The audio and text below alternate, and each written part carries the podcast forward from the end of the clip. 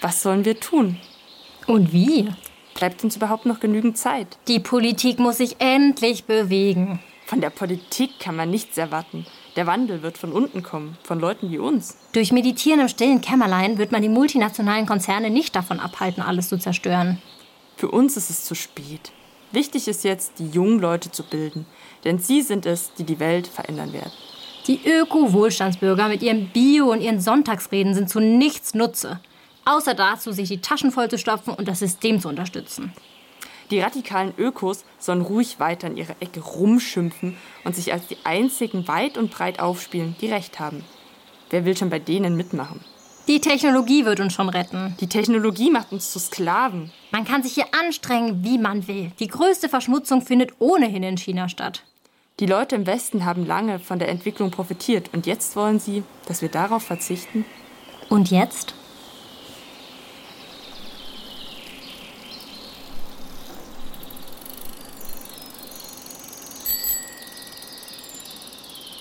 Ja, hallo und herzlich willkommen bei unserer Podcast-Folge Und jetzt? Et maintenant? Ja, und das sagen wir heute mit einem lachenden und auch mit einem weinenden Auge. Heute ist es tatsächlich die letzte Podcast-Folge von diesem Podcast. Wir haben tolle Gespräche geführt mit inspirierenden Persönlichkeiten und haben so die Klimadebatte aus unterschiedlichen Perspektiven betrachten dürfen. Natürlich mit Hinblick auf das Buch Kleines Handbuch zur Rettung der Erde von Cyril Dion, dessen Besprechung wir vorgenommen haben. Daher haben wir die heutige Folge auch mit einem Dialog aus seinem Buch begonnen. Ja, Virginia, wie ist denn dir so ergangen bei der Aufnahme von unserem Großprojekt? Ja, man kann wirklich sagen, dass es zu einem ganz schönen Großprojekt geworden ist. Und es war auch gar nicht immer leicht, diese ganze Arbeit, die ganze Orga, eben alles, was zu so einem Projekt dazugehört, immer neben dem Studium zu schaffen. Aber am Ende ist es jetzt eigentlich so voll unser Herzensprojekt geworden. Und wir haben, glaube ich, auch einfach so viel zurückbekommen durch das Projekt, dass es sich auf jeden Fall gelohnt hat. Ja, auf jeden Fall. Es war sehr passionierend. Und diese Folge, dieses Kapitel heute und jetzt ist ja das letzte Kapitel von Dions Buch und da erschien es uns passend, den Autor persönlich noch einmal zu Wort kommen zu lassen. Wir haben ihm dementsprechend noch einmal drei Fragen zukommen lassen, die er uns in Form von Sprachnachrichten beantwortet hat. Es verhält sich auch ähnlich wie in Folge 1, da Dion ja selbst Franzose ist, hat Susanne Kuhn, eine andere Juniorbotschafterin aus Greifswald, uns die Übersetzung eingesprochen. Dafür nochmal vielen Dank. Ja, und dann wollen wir euch mal nicht weiter auf die Folter spannen. Die Bewegung der Fridays for Future, wovon wir auch einige Vertreter in unserer vorangegangenen Folge zu Gast hatten, hat ja gezeigt, dass viele junge Menschen offen dafür sind, das Leben für die kommenden Generationen nachhaltiger zu verändern. Nun wollten wir auch Dion fragen, ob er daran glaubt, dass diese Bewegung unsere Gesellschaft und Politik in Richtung eines nachhaltigeren und lebenswerten Europas verändern kann. Bedeutet die Bewegung für ihn eine der Geschichten bzw. Narrativen, die erzählt werden sollten, um dem, ja man kann sagen, Ziel ein Stückchen näher zu kommen?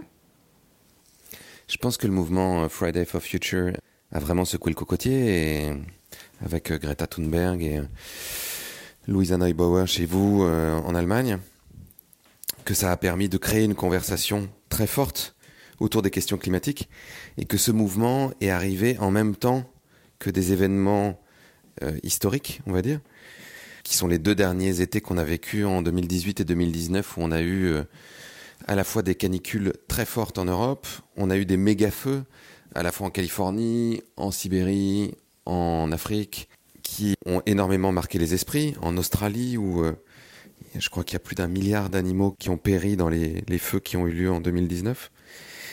Et que tout ça a permis à un certain nombre de personnes de relier ce qu'elles entendaient depuis des années de la part des ONG, de la part des scientifiques sur le changement climatique, à des choses réelles qu'elles ont vécues dans leur vie de tous les jours.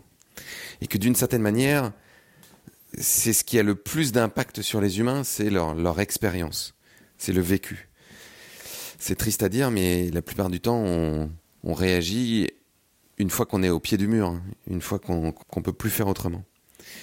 Ben c'est peut-être ça qui est en train de se produire. Les circonstances climatiques sont en train de s'additionner, on est en train de les vivre, et donc on prend conscience de tout ça ce que j'explique beaucoup dans le livre, c'est que pour moi, ce mouvement est très important, il participe à faire changer les choses, mais il n'est pas suffisant si il ne s'accompagne pas à la fois d'un nouveau récit, d'une vraie vision de l'avenir, et à la fois d'une stratégie. On a vu plein de mouvements ces dernières années, on a vu euh, Occupy Wall Street aux États-Unis, on a vu les, les indignés en Espagne, on a vu euh, les Gilets jaunes en France, qui avaient énormément d'énergie, qui ont commencé à, à, secouer un peu la société, Mais comme ils n'étaient pas organisés et comme ils n'avaient pas de vision de là où ils voulaient aller, au bout d'un moment, cette énergie s'est essoufflée, le mouvement s'est un peu délité, et c'est vraiment ce que je crains avec le mouvement des jeunes pour le climat. C'est que pour le moment, ce mouvement n'a pas trouvé de débouché en termes de vision de l'avenir et en termes d'organisation qui permettent de remporter des victoires. Un mouvement a besoin de victoires pour se nourrir.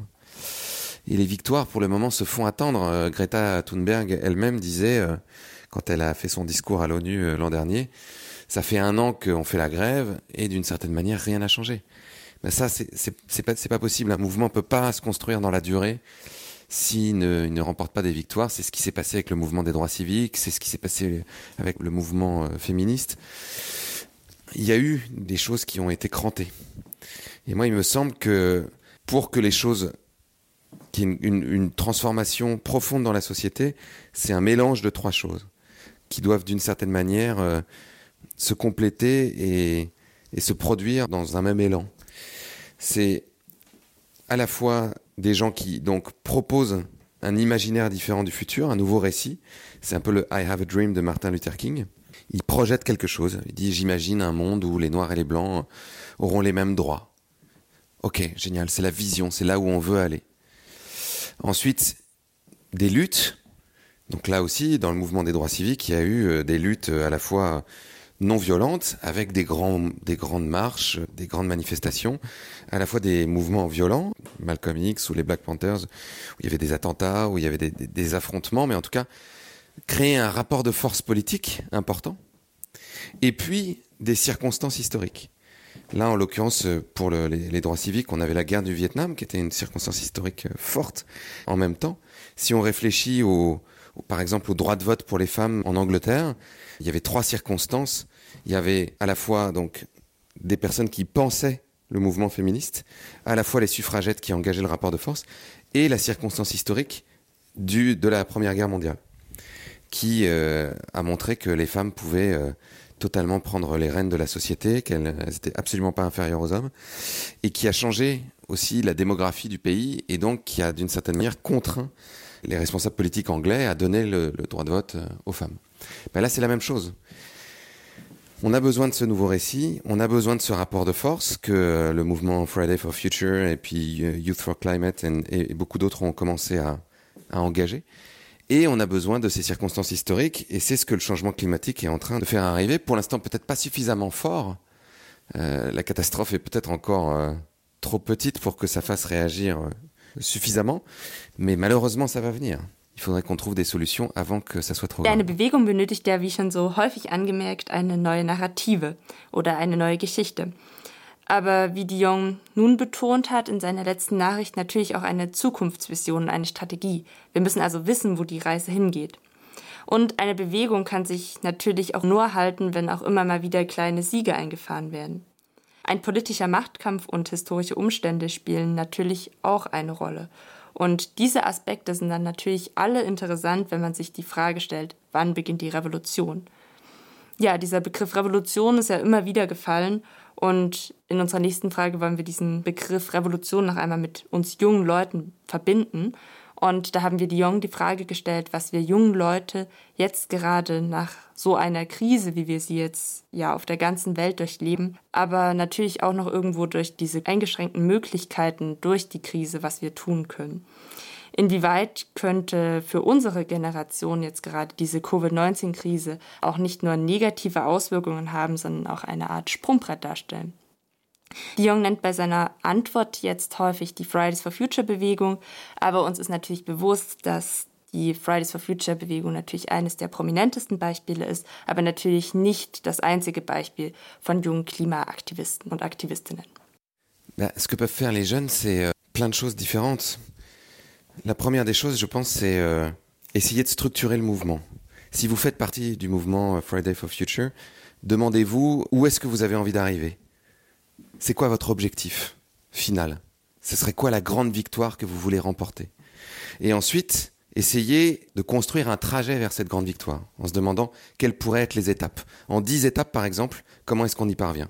Et la première étape doit être une étape réaliste, quelque chose que vous êtes capable de gagner, de remporter. La deuxième doit aller plus loin, mais être réaliste au point où vous en serez, après avoir gagné la première victoire, puis la troisième, puis la quatrième, puis la cinquième. Ça, c'est l'organisation collective.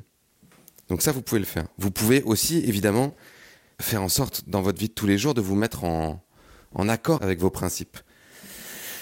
Si vous pensez qu'aujourd'hui euh, il faut transformer la société, euh, qu'il faut sortir de cette société matérialiste et qu'il faut avoir euh, des préoccupations tout à fait différentes, que c'est pas l'argent qui va vous apporter le bonheur, que c'est pas forcément d'avoir toujours le dernier iPhone ou j'en sais rien moi une grosse voiture qui va faire de vous quelqu'un d'important dans la société, eh ben commencez à le mettre en œuvre. Arrêtez de manger de la viande euh, toutes les cinq minutes. Allez plutôt euh, acheter vos fringues dans les choses de seconde main où il y a des trucs euh, encore hyper beaux, euh, ou acheter des fringues plutôt bio et équitables, euh, ou des baskets, pareil, euh, fabriquées de façon euh, écologique, et achetez-en moins. C'est-à-dire acheter des trucs beaux qui peut, parfois coûtent peut-être un petit peu plus cher, mais moins souvent.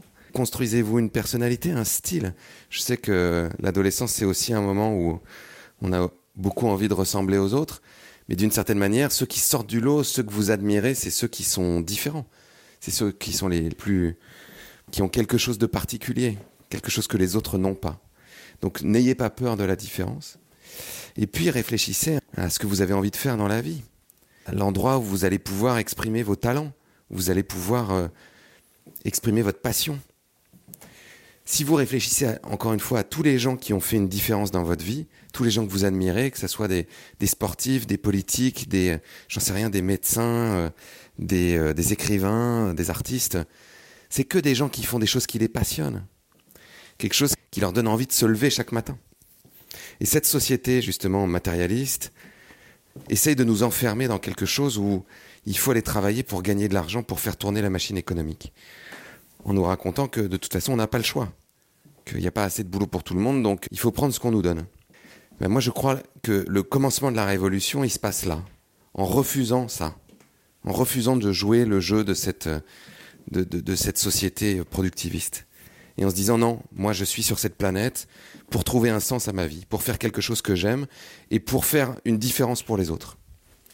Et imaginez si aujourd'hui tous les gens qui n'ont pas le temps, en gros, de s'occuper des problèmes du monde parce qu'ils sont occupés à travailler et à faire un métier simplement pour avoir un salaire à la fin du mois, on libérait toute cette créativité, on libérait toute cette énergie, toute cette matière grise pour que les gens se mettent à faire ce qu'ils aiment et à résoudre les problèmes du monde. Bah, D'une certaine manière, en choisissant votre métier aujourd'hui, vous pouvez décider de faire ça. On va avoir besoin de nouveaux ingénieurs, on va avoir besoin de nouveaux enseignants, on va avoir besoin de nouveaux agriculteurs, on va avoir besoin de nouveaux artistes, on va avoir besoin de nouveaux politiciens. Trouvez ce qui vous plaît, on va avoir besoin de nouveaux scientifiques, et faites-le. Et faites vraiment euh, ce pourquoi vous avez du talent, parce que c'est là que vous serez puissant pour changer le monde.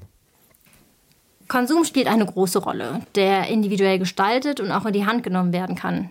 Dion ruft ihr auf, n'ayez pas peur de la différence, habt keine Angst, anders zu sein und sich gegen die üblichen Narrativen, ein Wort, was in dem Podcast häufiger Erwähnung fand, zu stellen. Die Revolution beginnt, indem man seinem Leben Sinn gibt, einen Unterschied macht für sich und die anderen. Dion gibt Hoffnung in dem Sinne, dass jeder seine Nische bzw. sein Talent finden kann. Denn nur so findet man die Motivation, die Welt zu verändern und die Kraft, auch andere dafür zu begeistern. Für unsere letzte Folge schlägt Dion hier ungewöhnt optimistische Töne an, die Lust geben, anzupacken. Wo er sonst auch eher an die Politik und Wirtschaft appelliert, wird an dieser Stelle jeder Einzelne angesprochen, mit einer Überzeugungskraft, die seinem Ökodokumentarfilm Demain, der viele kleine nachhaltige Initiativen zeigte, gerade so zu einem Hit machte. Ja, unser Podcast heißt ja, wie jetzt schon so hundertmal gesagt, wann beginnt die Revolution? Diese Frage haben wir natürlich den unterschiedlichsten Gästen gestellt, wie ihr jetzt ja wahrscheinlich gehört habt bei unserem Podcast. Und die beste Antwort dazu kam, wie wir finden, von Herr Professor Eikut aus Hamburg. Denn der sagte einfach, wann beginnt die Revolution? Jetzt. Ja, Revolution hat ja gerade im französischen Kontext, also vor allem im historischen Kontext, eine tiefe Prägung. Und Dion ist ja auch selber Franzose und deswegen interessiert uns natürlich jetzt am Schluss auch noch, warum er sich denn genau für diesen ja doch historisch so geprägten Begriff der Revolution oder der Revolution bediente. Und wir haben jetzt Dion die Frage gestellt, wann es seiner Meinung nach denn zur Revolution kommt und wer die denn anstiften wird.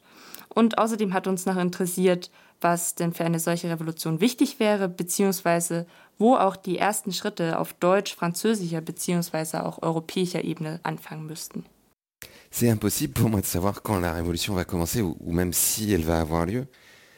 Et puis l'imaginaire de la révolution, c'est quelque chose de, de différent pour tout le monde. C'est-à-dire qu'il y en a qui imaginent que ça va se passer comme la révolution française, quoi, couper des têtes euh, et que le, le peuple va prendre le pouvoir, mais rien ne dit que qu'une révolution de ce type-là euh, permettra ensuite de, construire une société plus, plus juste. Ça a pris beaucoup de temps euh, dans la société française pour arriver à quelque chose et on peut se dire que en Allemagne ou en Angleterre ou en Espagne, euh, ils n'ont pas suivi le même trajet, ils n'ont pas coupé la tête de leur roi et bon. Et pourtant la société a évolué euh, d'une façon relativement similaire. Donc moi, ce qui m'intéresse, c'est plutôt euh, quand est-ce qu'on va arriver à faire émerger ce récit nouveau? Et pour moi, ce récit nouveau va émerger à partir euh, du moment où chacun d'entre nous va décider de le construire, de raconter une nouvelle histoire. Et c'est ça, moi, que j'attends. Ce qui est important, c'est ce que j'ai répété plusieurs fois, pour moi, c'est de s'organiser. Il faut qu'on s'organise. Il faut qu'on devienne un mouvement très puissant. Et il faut aussi que, d'une certaine manière, euh, on libère notre créativité, on libère notre imagination. On a besoin d'artistes, on a besoin de, romanciers, on a besoin de cinéastes, on a besoin de gens qui inventent le monde de demain, qui nous montrent comment ça pourrait être. C'est comme ça qu'il va y avoir plein de gens qui auront envie de le construire, parce qu'ils sauront à quoi ça ressemble. Et sur le plan franco-allemand, ben, c'est très important pour moi que les mouvements euh, qui existent, et les jeunes ont commencé à le faire. Je sais que Youth for Climate ou, ou Friday for Future, il y a vraiment des, des liens qui se sont créés entre la France, la Belgique, la Suisse, l'Allemagne. Il faut continuer à faire ça. Il faudrait que les adultes le fassent aussi et que les mouvements qui veulent transformer la société, qui veulent aller vers une société plus écologiste, se contentent pas de le faire dans le, dans le petit périmètre de leur pays, mais que on commence à le faire à l'échelle européenne parce que c'est à, cette échelle-là que ça a du sens. Donc ça veut dire que ça, vaudrait le coup qu'on se rencontre et qu'on qu'on discute et, qu'on élabore des, stratégies communes, des récits communs. Et ça, ça passe par, euh, par se voir, par passer du temps ensemble. C'est ce qui s'est passé après la Deuxième Guerre mondiale. Il y a eu une initiative qui s'appelait le réarmement moral, qui a eu lieu avec des réunions euh, en Suisse, notamment dans un château euh, à Caux, au-dessus du lac de Montreux, où des Français et des Allemands se sont euh, retrouvés pour élaborer ensemble la suite, pour savoir comment, ils pouvaient or organiser la, paix entre, entre ces deux nations qui s'étaient tellement déchirées. Ben là, je pense que c'est la même chose et qu'on a besoin de temps et d'espace ensemble, encore plus, pour parler d'autre chose que de, croissance économique, pour parler du monde qu'on voudrait faire euh, émerger demain. Ich denke, das lässt abschließend Raum zum Nachdenken. Man kann sich fragen, in welcher Art von Welt wollen wir leben? Wie würden wir sie gestalten? Klar ist, dass diese nachhaltiger sein muss. Ja, ich denke, das war ein sehr interessanter Gedanke, um unser Projekt abzuschließen. An der Stelle jetzt, am Ende, wollen wir uns natürlich nochmal bei all denjenigen bedanken, die uns bei unserer Idee des Podcasts unterstützt haben. Zuerst einmal natürlich beim Deutsch-Französischen Jugendwerk, aber auch beim Institut Français Stuttgart, dem Reklam Verlag, der ja auch die deutsche Buchausgabe verlegt hat und dann natürlich unseren ganzen Gästen, die sich die Zeit für die tollen Interviews mit uns genommen haben. Ja, ein Dank auch an alle Zuhörenden, die eingeschaltet haben. Trotz der Arbeit war es uns eine wahnsinnige Freude, neben unserem Studium eine kleine Podcast-Serie zu starten. Zu einem Thema, das uns wohl alle nicht mehr loslässt. Wir hoffen sehr, dass wir euch motivieren konnten, euren eigenen Weg für eure eigenen Projekte für einen besseren Planeten zu finden und mit der Revolution zu beginnen. Beziehungsweise was noch viel mehr unser Ziel war, die Klimadebatte aus differenzierten Sichtweisen zu beleuchten und auch europäische bzw. deutsch-französische Ansätze zu ergründen.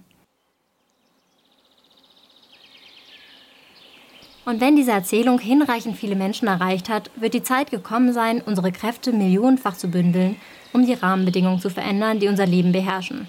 Und um eine Kehrtwende einzuleiten. Wann? Ich habe nicht die leiseste Ahnung. Wie genau?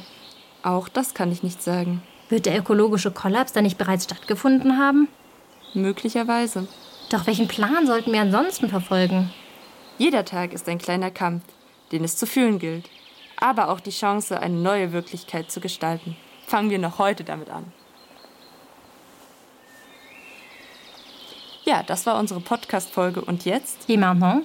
Zu dem letzten Kapitel Wann beginnt die Revolution? C'est quand la Révolution? Zu dem Buch von Cyril Dion Kleine Anleitung zur Rettung der Erde. Vielen Dank für euer Einschalten. Folgt gerne dem DFJW oder auch dem Institut Français auf den Social Media. Vielen Dank für eure Unterstützung und bis dann. A plus!